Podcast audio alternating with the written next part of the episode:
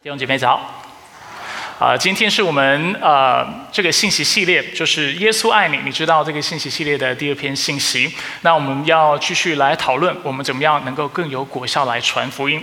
那上个礼拜呢，我特别跟大家分享了一些基本的观念，说到我们在传福音的时候，我们应该要有什么样的啊，就是基本的啊尝试，或者是我有哪些事情是我们必须要知道的。那在上周的信息中呢，我。特别提到了祷告的重要性。我提到说啊，我们今天在座的每一个人，我们之所以会成为基督徒，并不是因为我们比别人还要聪明，也不是因为我们比别人还要善良，也不是因为我们特别有慧根，也不是我们今天比别人做了更多的善事，所以我们今天能够成为基督徒。我上周啊引用的经文，我说到，我们之所以会成为基督徒，是因为上帝。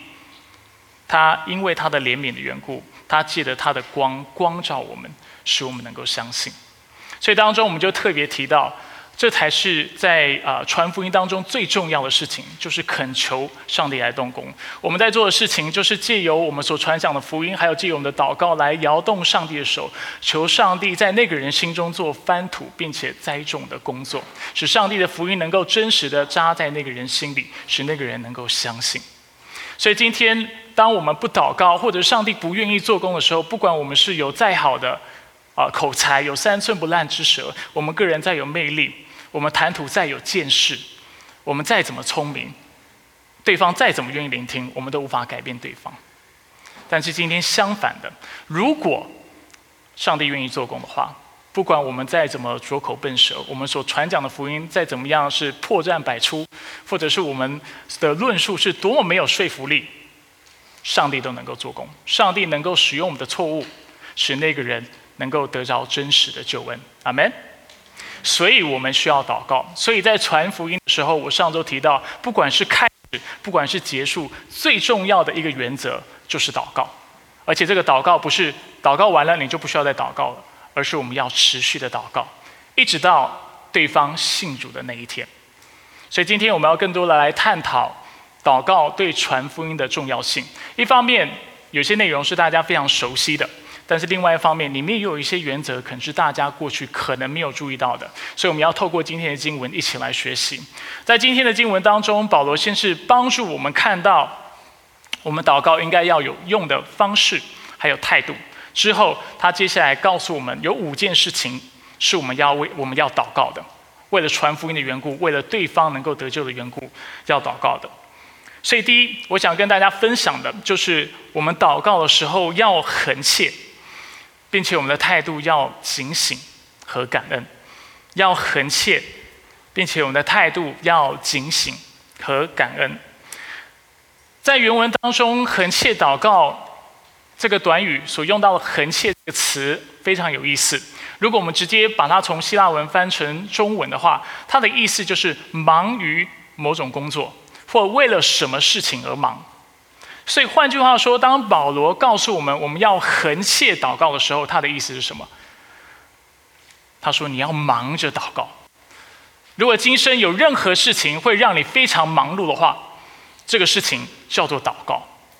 我想我们大家都有经历，不管是为了学业、为了工作、为了家庭、为了孩子的需要，我们非常的忙碌，忙碌到我们牺牲睡眠啊，牺牲啊吃饭的时间。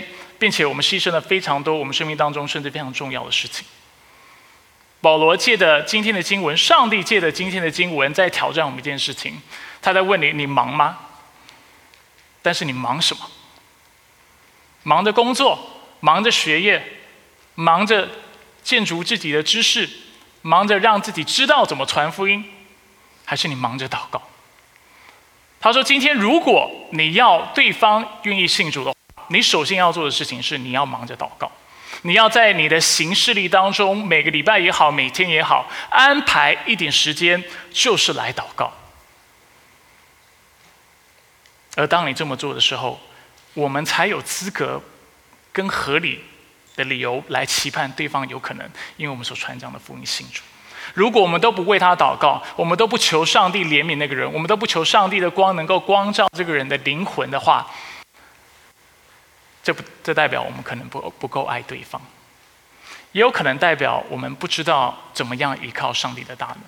圣经提醒我们，我们要恒切的祷告，我们要忙碌于祷告，而且他继续讲，我们要警醒的祷告。所以，如果恒切是形容祷告的方式的话，警醒和感恩所描述的就是祷告的态度。什么叫做警醒的祷告？它的意思就是说，在祷告这件事情上，我们要特别的留心去做。警醒在原文当中带着保护或防卫的意思。什么叫做警醒祷告，或者在祷告中警醒？它的意思就是说，你要非常留心的、刻意的去保护你的保祷告的习惯和祷告的时间。在我们生活当中，有许太多事情啊，会成为我们的啊生活当中、生命当中的优先。而使我们就啊因此而不祷告。但是保罗提醒我们，我们要以祷告为优先，保护我们的祷告时间。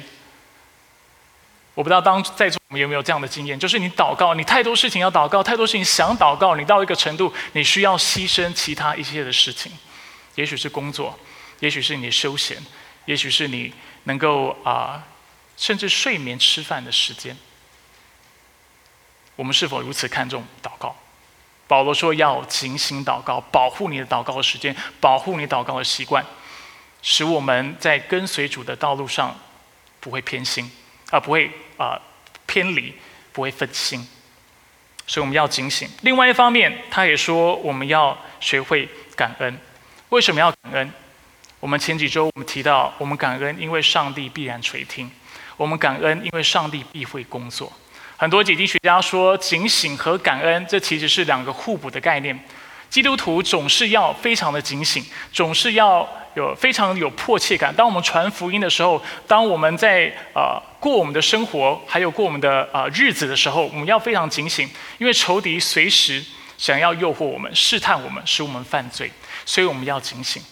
仇敌希望我们不要祷告，他想要让我们觉得祷告是浪费时间。有太多事情是我们应该去做的，有太多事情能够实际为你的生活带来效益的，你干嘛祷告？但是圣经提醒我们，我们要警醒祷告，我们要留意祷告，并且我们要迫切祷告，为我们所爱的人横切不断的祷告。但是几经学家也指出，同时在我们迫切为我们所爱的家人、所爱的朋友祷告的时候，我们。也能够在里面得着安息，我们也能够感恩，因为知道上帝爱那个人，甚至超过我们。他爱我们的孩子，爱我们的家人，爱我们所带到的那个人，甚至超过我们爱对方。所以，虽然我们很迫切，但是在祷告的时候，我们却非常有平安。这是非常吊诡、非常有趣的一个状况。但是，这就是基督徒的盼望。我们总是能够很迫切的去做一些事情，但是从同时，我们又总是能够在过程当中，能够进入上帝所应许的安息，知道一切都在他的手中，他有他的时间，他有他的计划，他有他的美意，并且凡事必按照他的心意成全。阿门。所以这是我第一个要跟大家分享的原则。当我们祷告的时候，保罗告诉我们要恒切，并且我们的态度要警醒和感恩。保罗接下来跟我们分享五件我们在传福音的时候，我们应该祷告的事情。首先，我们要为上帝能开福音的门祷告，上帝能够开福音的门来祷告。保罗他说，同时也要为我们祷告，指他和他的伙伴，他们这些做宣教传福音的伙伴，求上帝给我们开传道的门，能宣讲基督的奥秘。开门这个概念其实不难理解，就是求上帝给我们传福音的机会。那我想在座的弟兄姐妹，你会有一个问题：我怎么知道啊某某机会是上帝给的？或者我怎么能够知道上帝已经为我开了门呢？我怎么去留意到这样的事情？那当然要回答这个问题是啊非常困难的，因为很多时候的确需要智慧，我们才知道我们一面前所看到的状况是否是上帝为我们开门。但在在在这里，我想跟大家分享一个大原则。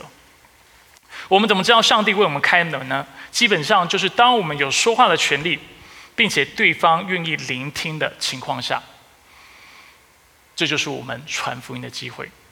当我们有说话的权利，并且对方愿意聆听的时候，换句话说，啊，如果你在学校上课，教授在啊就是讲课，也许。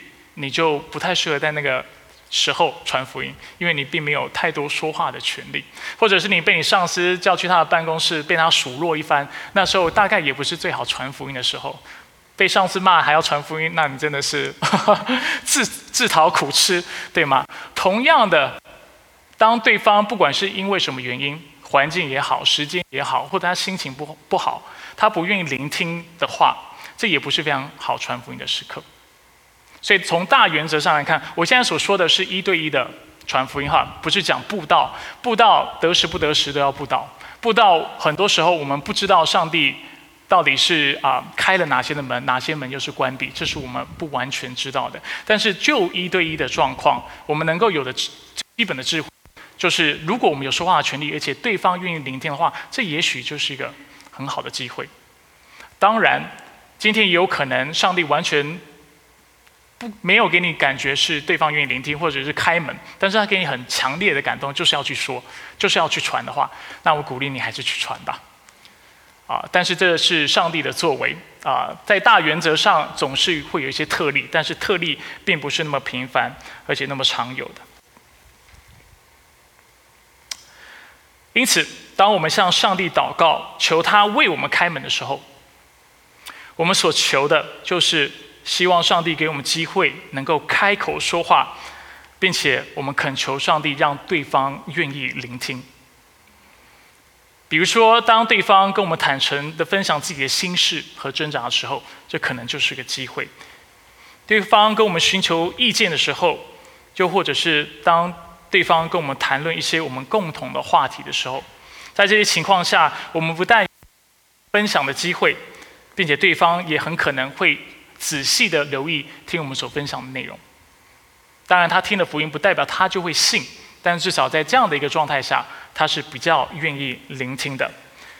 不过我们也要说，如果对方在听我们分享之后，他是爱理不理的话，那可能也是代表我们应该收工的时候了。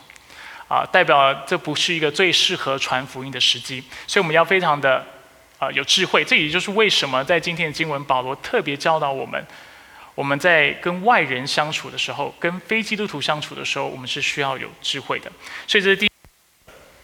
第二，我们要为什么事情来祷告呢？就是为自己能够清楚的传讲福音祷告。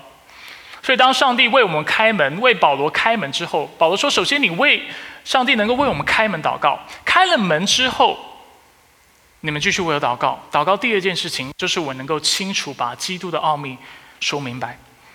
第四节他说：使我能按着所该说的话，将这奥秘显明出来。我为此。”而捆锁。首先，他说福音，他在这里称福音为奥秘。我想大家可能对啊这个词有就是感到非常好奇，会有疑问：为什么他称福音为奥秘呢？因为过去对犹太人来说，福音是只给犹太人的。他们认为上帝的救赎是只会临到以色列人的，所以上帝并没有拯救外邦人，上帝只只会拯救犹太人。啊，甚至你现在遇到一些犹太人，就是真的相信犹太教的犹太人，然后你跟他说我想要进犹太教，他不会说欢迎你，他说你干嘛信犹太教？你干嘛也想要加入我们？你是抱着什么心态？为什么他们会有这种防备的心态呢？因为对他们来说，他们信仰是不讲究传福音的，因为上帝只拯救犹太人。你要进来的话，啊，好吧。行割礼，遵守律法，就开始要你按着他们的一堆的一堆的教条来遵守。但是他们基本上原则上是不没有特别想要你参与他们的，因为上帝救赎计划对他们来说只是给他们的。但是保罗说，求主让我们能够显明基督的奥秘，就是福音不只是给啊以色列人的，但是也是给万民的。上帝的救赎不只要临到以色列人，但是也要临到所有的外邦人。在这节经文，保罗也透露一个非常震撼的事情，就是他当时其实是被下在监牢里的，他是被捆锁住的。对保罗来说，今天他并没有因为在坐牢，他就不再传福音；他并没有因为，甚至我们都知道，他之所以会坐牢，就是因为他传传福音，然后被犹太人跟罗马人毁谤，毁谤之后被下到监牢里。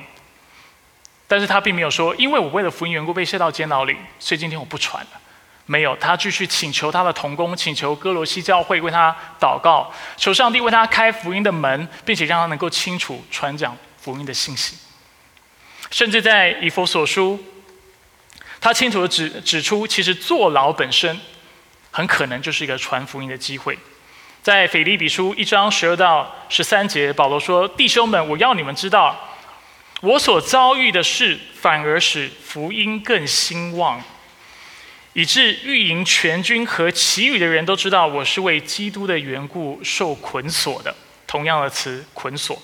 换句话说，保罗表示，当对方知道自己坐牢的缘故的时候，当这些士兵都知道他是为了什么原因而坐牢的缘故，他反而感到兴奋，他反而感到有盼望，因为保罗从心里知道，今天我跟你有个共通的话题，你一定会很好奇，我为什么会因为传福音的缘故被人家。诬陷而下到监牢里，而他就非常渴望有机会能够跟士兵、跟在啊运营当中的这些的啊全军来分享福音，所以这也是我们的祷告，求主帮助我们。除了求他为我们开门之外，我们也求他能够使我们把福音清楚的说明白。那除了我们应该为自己能够清楚的。讲解福音之外呢，上帝在啊今天透过这个经文也是在挑战我们。如果今天的福音的门，就是刚才第一个祈求已经实现了，就是上帝已经为我们开门了，那你是否知道怎么传？你是否知道你该说什么？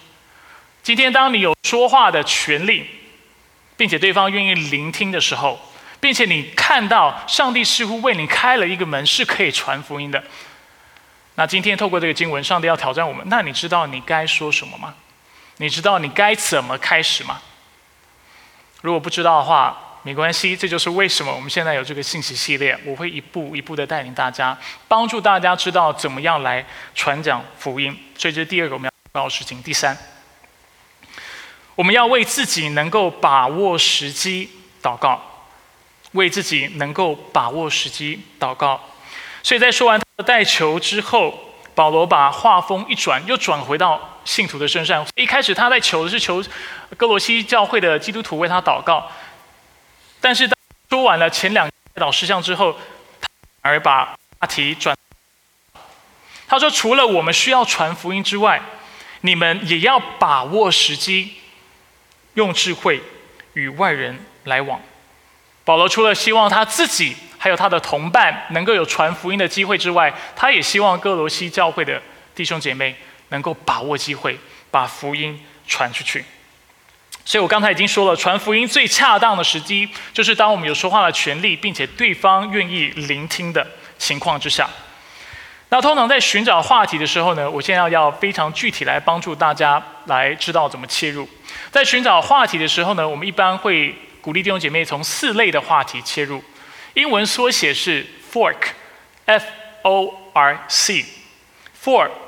Fork，F 代表是 family 家庭的话题，O occupation 工作或者是你的学业，R recreation 兴趣或者是你的休闲，C common commonality 你跟对方所拥有的共通点。在交谈当中，对方很可能会跟我们分享他最近所遇到的一些的事情。或所经历的一些的问题，有可能是家人相处间的问题，啊，可能遇到了冲突；有可能是在事业当中、在工作当中、在学业当中遇到了瓶颈。有时候可能聊的只是兴趣和休闲，又有时候大家所聊的是大家当时所关关注的议题、社会的新闻，或者是彼此的所有共识，还有共同的想法等等。那这些话题其实。都是我们可以切入并且传福音的机会。怎么开始呢？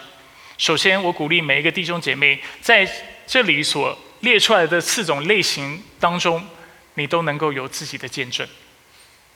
所以，当别人跟你分享他家庭的问题、家庭的需要的时候，你可以有一个家庭的见证跟他分享，这就是最好的切入方式。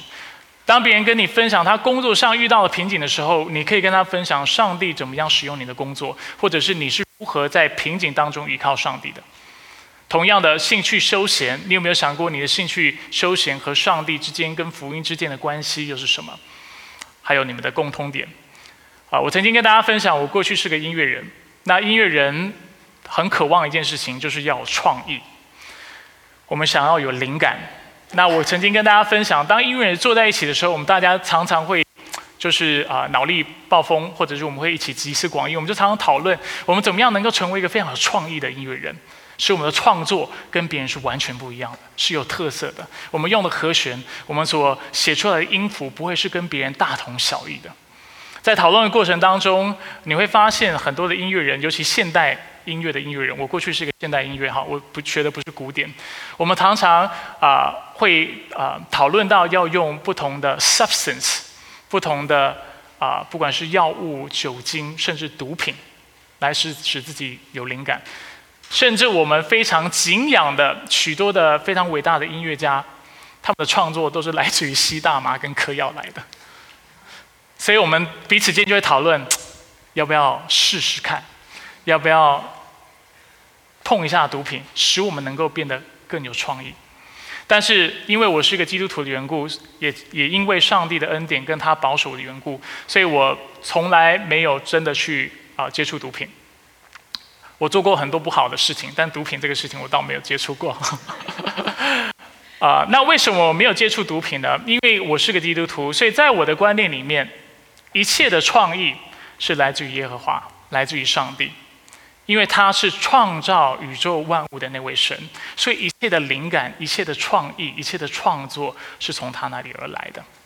所以对我来说，今天我要更有创意的话，我所依靠的不是世界上物质所所存在的物质的东西，我所依靠的超然的上帝。只有那超然的上帝能够给我们超然的灵感，物质的东西也只能给我们一时的幻觉、一时的幻想。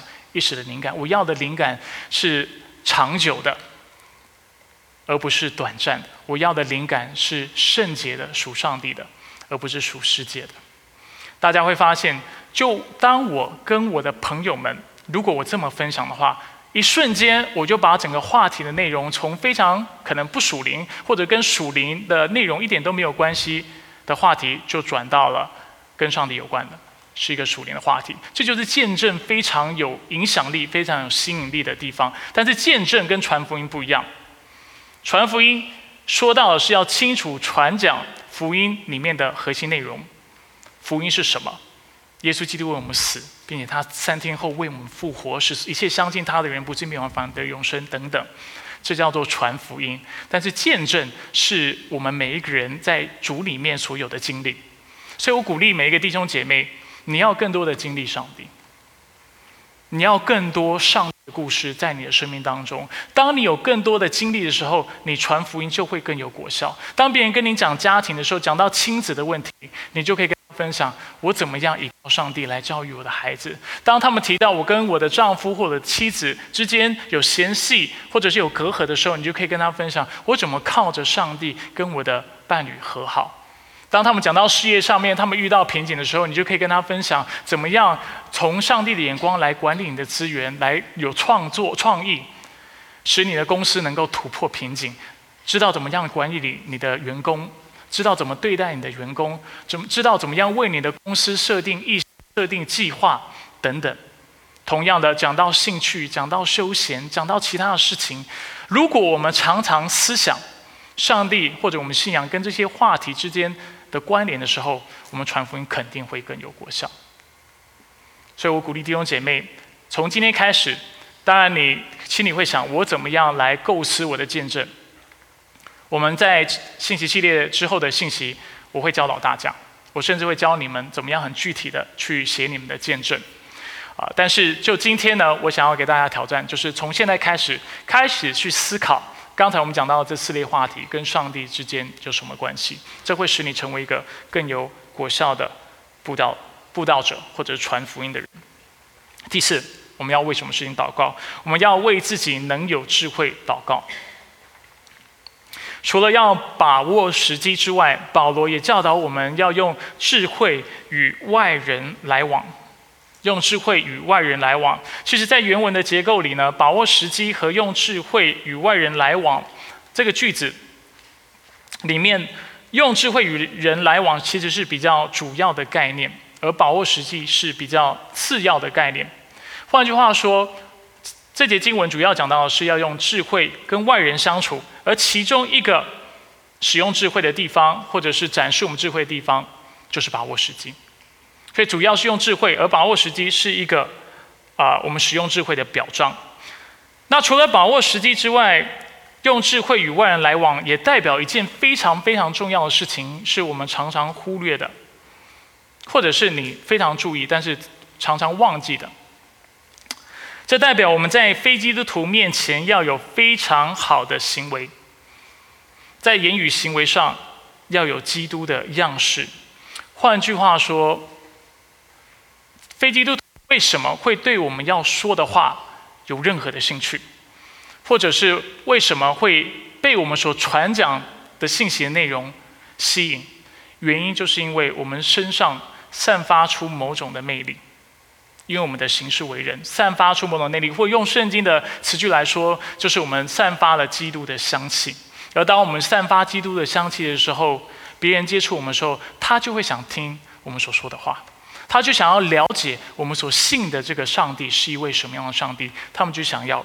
是福音，所以在哥罗西书这封书信的一开始，保罗就跟啊哥罗西教会的基督徒说：“因此，我的日子就不住的为你们祷告和祈求。”所以他听到哥罗西教会的基督徒其实是对上帝非常有信心，而且他们是有爱心的。他接着说：“愿你们满有一切属灵的智慧和信。”所以在知道他们非常有爱心和非常啊有信的时候，他说：“我愿你有非。”常多的属灵的智慧和悟性的，做什么用？使他们能够真正知道上帝的旨意，并且使他们的行事为人能够对得起主。凡事蒙他喜悦，在一切善事上结果子，对上帝的认识更有长进。大家有看到智慧所带出来的结果是什么吗？智慧所带出来的结果，就是你知道怎么样去顺服上帝的旨意，你明白他的心意，你知道他的旨意是什么，并且你在我你的行事为人，我在我的行事为人上面，能够反映出基督的荣美，能够顺服他。这就是在哥罗西书里面讲到了智慧最重要的概念。这里的智慧讲的不是人的聪明，这里的智慧不是讲多人有多机灵，这里讲的智慧是上帝的智慧。就是那进前的道路，进前的道理。所以我刚才说了，最重要的不是小明，不是我们是否说话本身有说服力，传福音的时候，最重要的智慧是对上帝的敬畏，以及在行事为人上的敬虔。换句话说，今天我们的说服力不在于我所说的话内容本身。很多时候我们会以为，今天我要，我们都想要成为很有说服力的人。但今天真的能够说服人的，不是你说的话。今天能够说服人的是你的生命，而你的生命为你所说的话背书。我过去在辅导年轻人的时候，有的年轻领袖会跟我说：“呃，Charlie，因为当时我不是牧师，他说为什么你讲，不不要讲我讲了。有的人讲一些话，别人就会听，就会看重这些话。那怎么我跟他讲他就？原因在哪里？原因很多时候真的。”在于，因为别人没看到你活出你所说的话。你虽然这么说，但是你的生命不是这样行。当你生命没有这样行的时候，你所说的话一点魅力都没有，更不用说有说服力。同样的，在今天的经文当中，上帝透过这段经文，也是让我们知道，今天我们要用智慧与外人相处。这个智慧所说的智慧是什么？是近前的智慧，是近前的道路，不是你多聪明，你知道怎么样去反应、去应对，要怎么样跟别人社交。不是他所说的智慧，是你在所有的情况之下，你知道怎么样做一个正直的人、敬虔的人、敬畏上帝的人。所以，当别人辱骂你的时候，不是说智慧是什么？很多人以为智慧就是哦，我知道怎么反嘴。但是你想想看，如果你很近前的时候，当别人辱骂你的时候，你会做什么？你不会以恶报恶，但是你会祝福他。你在心里会怎么祷告？你会说：上帝他所做的，他的。这就是为什么这个智慧跟人的智慧是有很大的落差的。过去我曾经跟大家分享过这个人物，他的名字叫做大卫布鲁克斯 （David Brooks）。他是《纽约时报》的专栏作家，也是美国非常有影响力的一个知识分子。他在四年前，他出了一本书，叫做《通往品格之路》（The Road to Character）。这本书出版之后呢，一度在啊《纽约时报》还有在亚马逊都成为了畅销书，而且是在书榜当中啊登榜首的位置。在书中，他比较两种德行，一种德行是所谓的履历德行 （resume virtue），另外一种德行指的是宋词的美德。前者就是履历美德，它所描述的是一个人在职场上的成就。而宋词美德就是一个人在丧礼时，别人会给你的评价。当布鲁克斯回顾他自己人生的时候，他发现他虽然成就了第一种美德，在许多地方他都成就了第一种美德。他有钱，他有地位，他受尊重，是美国知名的知识分子，大家都非常啊尊敬他。但他说，当他去反映、反省他的生命的时候，他发现他非常缺乏第二种美德。第二种美德指的是什么？基本上就是品格，比如说谦逊、恩慈、诚实、正直等等。当他在介绍自己的书、为他的书写序的时候，他这么说：“他说，我平均每个月会有一次机会遇见一个内在生命是会绽放光芒的人。他当时也接触了不少基督徒，他本身不是。”这些人从事各行各业，看起来极度善良，他们很愿意聆听，总是让你觉得你是个有趣并且有价值的人。你常常看到他们在帮助其他的人，并且当他们这么做的时候，他们的笑声听起来既从容又美妙。他们灵魂散漫着感恩的气息，他们并非想着自己正在做什么了不起的事情，他们丝毫没有想着自己。每每遇到这种人，就能照亮你的一整天。因此，在介绍自己的书的时候，他接着说：“我希望能够成为这样的人。”或考，我写这本书是为了拯救自己的灵魂。很多时候，我们以为传福音的时候，尤其跟大卫·布鲁克斯这类的人传福音的时候，我们需要到达他的程度，我们才能够有效传福音。我们在地位上、见识上、财富上，在各方面资历上、学历上。要到达他的程度，我们才能够有效的把福音传给他。但是大卫布鲁克斯他怎么形容对他有影响力的人？是跟他一样有知识涵养的人吗？跟他一样有地位的人吗？有才华、有才势的人吗？都不是。他说，真的能够影响他的人，是那愿意聆听人的人。是那愿意帮助别人的人，是那内在生命非常丰富的人，是那有品格的人，是那你当你跟他接触，会让你觉得你非常有价值的人。能够改变人的，不是我们的口才，不是我们的才识，不是我们的能力，不是我们的见识，不是我们的智慧。能够改变人的是我们的金钱跟生命。所以，我们要为自己能有智慧祷告。但是这个智慧所说的，不是世界的智慧，但却是上帝的智慧。这个智慧会使我们知道怎么样灵机应变，并且在遇到两难的时候做出有智慧的选择。但是这不是因为我们聪明，但是因为我们选择金钱和正直。当我们遇到两难的时候，我们能够清楚的知道我们该做什么抉择，因为我们心里知道我要顺服耶和华。我要遵行他的旨意，我要做那合乎上帝的意义的事情，而不是按照我自己的意，按照我自己的聪明、我自己的见识、我社会的经历、我的经历、做人的圆滑来处理事情。同样的，在传福音的事上，如果我们希望能够改变人的生命、影响人，而且产生说服力的话，不是你能够讲什么，不是你能够讲多好听的大道理，最重要的是你是一个什么样的人。这就是上帝的智慧。上帝并没有要啊，他拣选使徒门徒的时候，并没有拣选一堆博士班毕业的学生，他拣选了很多的渔夫，拣选了税吏，拣选了许多世人看不起的人，为他来做光做盐。但是这些人为什么能够在这个世界？耶稣拣选了十二个门徒，却对现在使基督教成为世界上最大的信仰。为什么他能够做到这样的事情？就是因为他知道金钱的生命能够改变这个世界，金钱的生命能够影响人，使人相信福音。所以这是我们要祷告的，为我们自己有智慧祷告。但这个智慧是上帝的智慧。最后，我们要为自己能够温和祷告。保罗告诉我们：你们的言语要时常带着温和，好像用盐调味，让你们知道该怎样应对每一个人。所以我们看到言谈温和也是一种智慧的表现，甚至我们不用从圣经当中，我们或多或少就能够明白这个真理。没有人喜欢跟言谈非常的粗暴、非常暴力的人聊天，也没有人喜欢跟言谈尖酸刻薄的人说话。当我们跟有智慧的人和言谈温和的人说话的时候，我们就会不自觉的想要多说一点、多聊一点、多分享一点。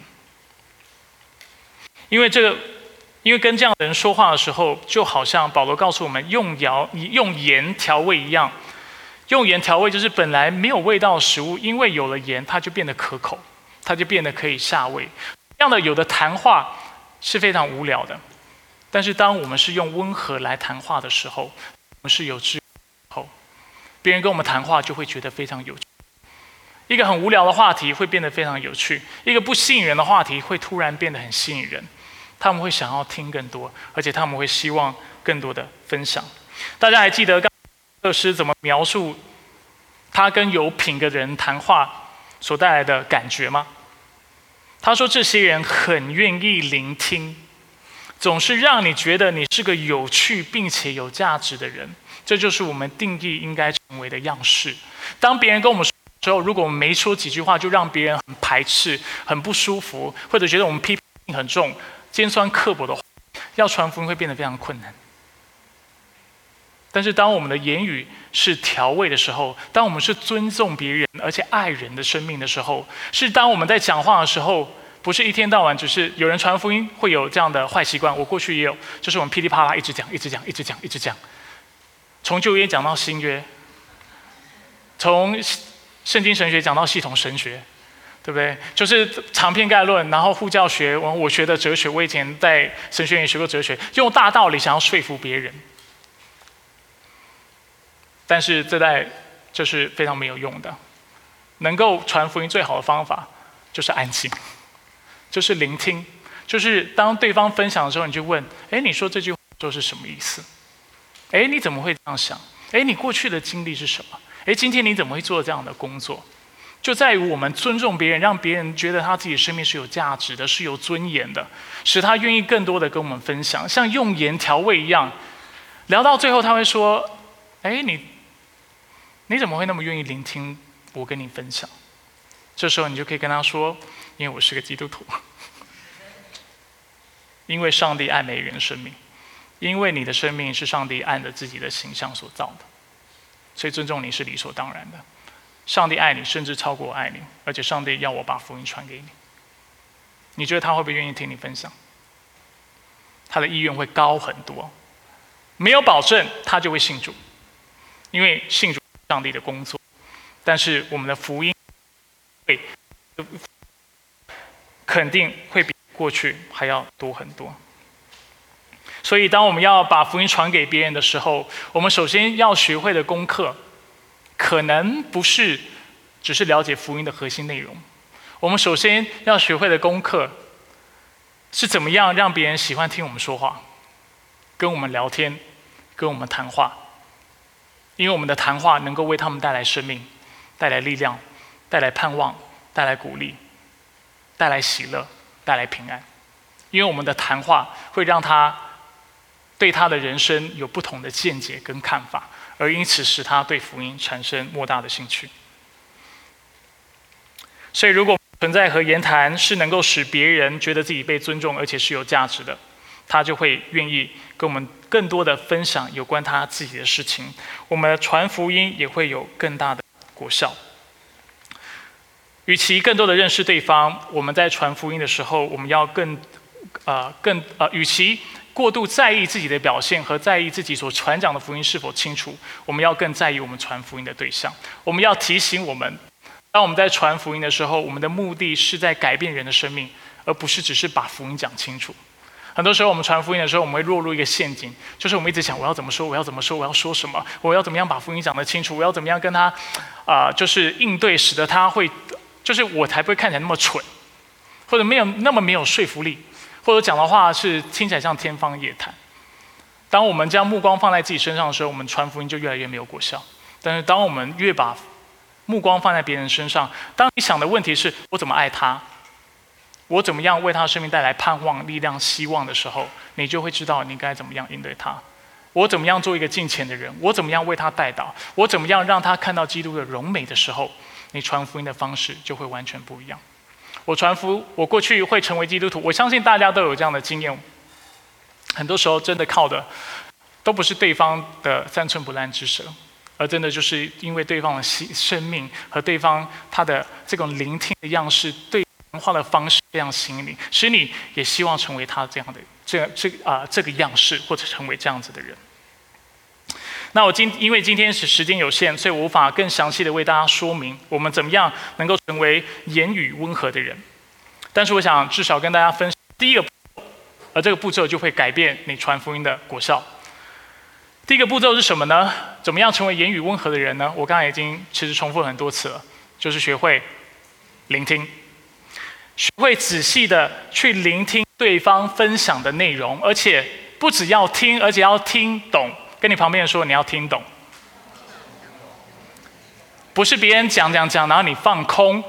有的时候，我鼓励弟兄姐妹要聆听的时候，他们就开始要安静，然后发呆，然后那个人一直说说说，但从来都没有听懂。我最近在灵修的时候，我读到一个经文，在马可福音很有趣。耶稣说，他把众人召集过来。他说：“我所教导的话，你要听，并且明白。”我想这就是我们传福音的时候，我们应该要的态度。我们要听，而且我们要明白，我们要懂这个人到底经历了什么，他到底想说的是什么，他为什么这么的失望，为什么他要信主这么的困难。比如说，过去我在辅导很多的年轻人或华人，很多人不能信主，是因为他是长子，而他家是拜拜的。他们的家庭期盼他能够在父母过世的时候，他能够祭祀他们。那这就是我们要听，我们要听懂，而且明白他心里的挣扎。他愿意信，他也愿意走上这条路。但是对他来说，如果他走上这条路，相信耶稣基督，其实某种程度上就代表他要成为一个不孝顺的孩子。那我们怎么样帮助他克服这个事情？就是我们传福音的时候非常关键的地方。懂我的意思吗？学会听，并且明白。所以聆听肯定能够帮助我们成为一个传道或传福音时更有果效的人。一方面，就是因为我们听得多、说的少，我们谈吐自然就温和很多。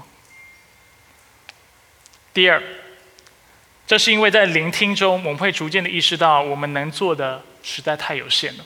当你越听的越多，你会越发现一件事情，就是你没有办法改变他，你救不了他。那个人所需要的，不是你的帮助。他最终需要是上帝的帮助，而就在这个时候，你会发现，所以我要清楚、想清楚，而且我要明白的把福音传给他，帮助他认识上帝，而这是唯一拯救他的方式。我们一起来做祷告。所以主，感谢你透过今天的信息，再次提醒我们，我们在传福音的时候，我们首先并且我们持续要做的事情，就是祷告。我们要恒切的祷告，忙碌于祷告，每周甚至每天安排一些事情，就为我们所爱的人、所关心的灵魂来代求。除此之外，主，我们也需要在传福音的时候为自己，并且为对方祷告，求你来光照那个人的心，并且求你来帮助我们，让我们能够有智慧，让我们言谈能够温和，让我们能够有上帝的智慧。有良好的品格，使我们传的福音是有魅力的，是有吸引力的，是有说服力的。而这个说服力，并不是来自于我们的高言大志，而这个说服力，就是单单来自于那敬虔良善的品格。敬畏耶和华是智慧智慧的开端。主，求你帮助我们，让我们成为更敬虔的人，更爱你的人。因为我们知道，当我们生命成长的时候。我们就能够成为一个传福音更有果效的人。求你垂听我们祷告，我们感谢赞美你。以上祷告是奉靠主耶稣基督的圣名求，阿门。